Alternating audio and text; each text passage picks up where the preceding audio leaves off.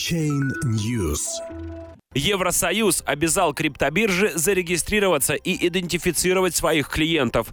Новые правила призваны полностью избавиться от анонимности в криптовалютной сфере. Компании в юрисдикции Евросоюза обязаны проводить идентификацию пользователей так, как это делают банки, и должны быть зарегистрированы так же, как и традиционные валютные площадки.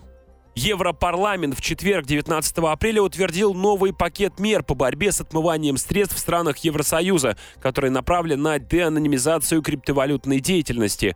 Новые правила обязывают криптобиржи, цифровые кошельки и платформы обмена, как и банки, с должной осмотрительностью осуществлять комплексный контроль своих клиентов, включая требования по идентификации личности. Это означает, что пользователи в обязательном порядке будут предоставлять такие данные, как имя, фамилия, адрес проживания, подтверждать свои контакты в виде телефонного номера и электронного адреса.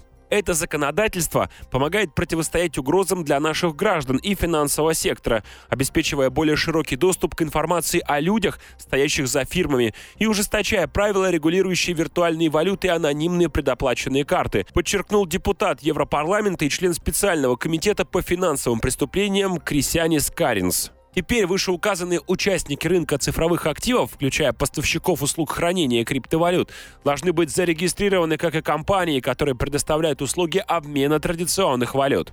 Принятый Европарламентом документ является пятым и последним обновлением директивы Евросоюза по борьбе с отмыванием денег. Она вступает в силу через три дня после ее публикации в официальном журнале ЕС.